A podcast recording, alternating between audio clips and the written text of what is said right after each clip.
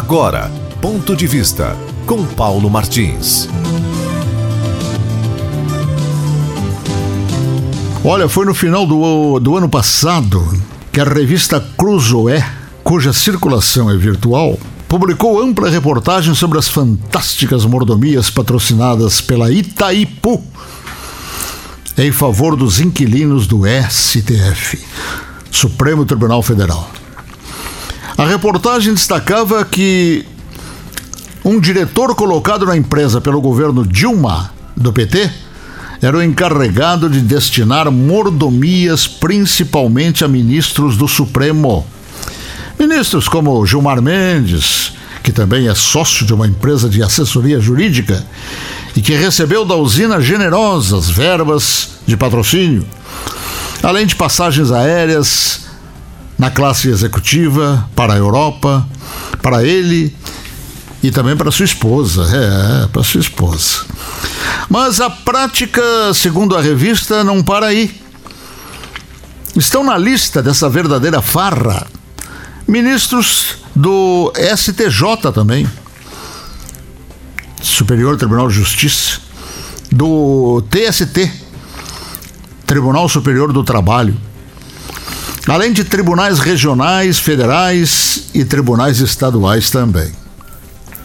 Afirma a revista Cruzoé, naquela reportagem, que estão na lista dos agraciados Dias Toffoli, Alexandre Moraes, Luiz Fux, Ricardo Lewandowski, Marco Aurélio, Gilmar Mendes e respectivas esposas. Alguns viajaram também em companhia de filhos. Hotéis de primeira classe e tudo mais que essas rasteiras com o dinheiro público proporcionam.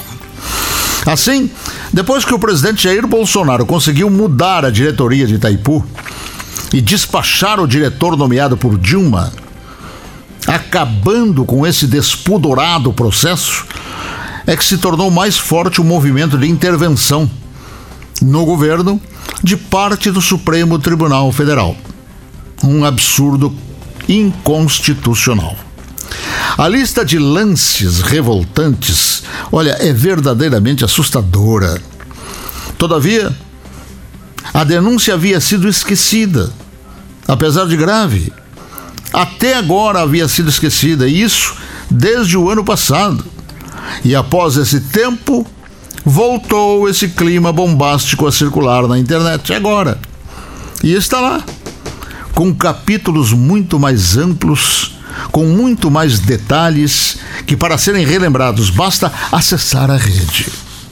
E a questão agora é: não se investiga o STF, o Supremo Tribunal Federal, os Gilmar Mendes, os Tófoles, hã?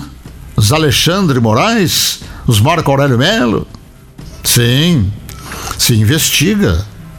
Tem caminhos, tem formas. Agora, cabe ao Senado da República essa investigação. E, no entanto, o Senado da República não faz isso.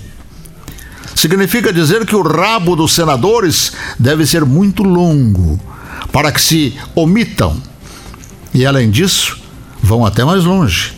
Atravessam a rua em Brasília para irem agora, que aconteceu no início dessa semana, ao STF se solidarizarem com aquela corte.